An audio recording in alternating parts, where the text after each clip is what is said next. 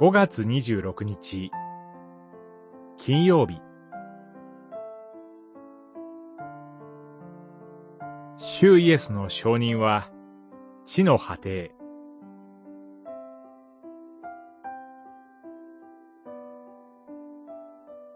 使徒言行録。一章。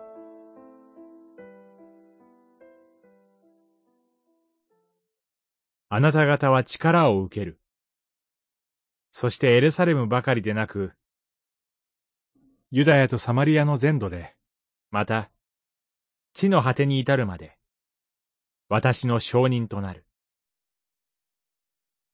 一章、八節。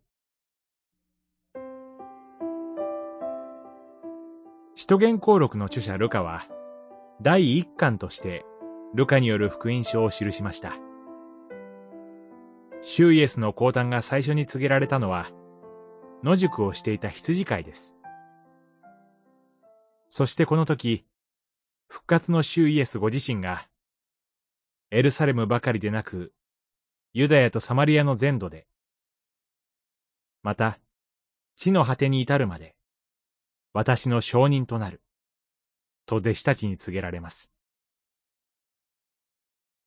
天に上げられる直前のシュイエスの言葉は、弟子たちにとってどれほど衝撃的だったでしょうか。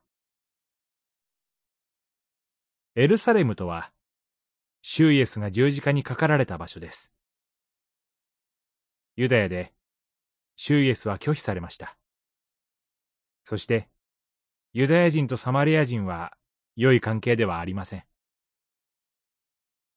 しかし精霊が下ると、主イエスの福音は、それらの場所を超えて、地の果てに至ると言われます。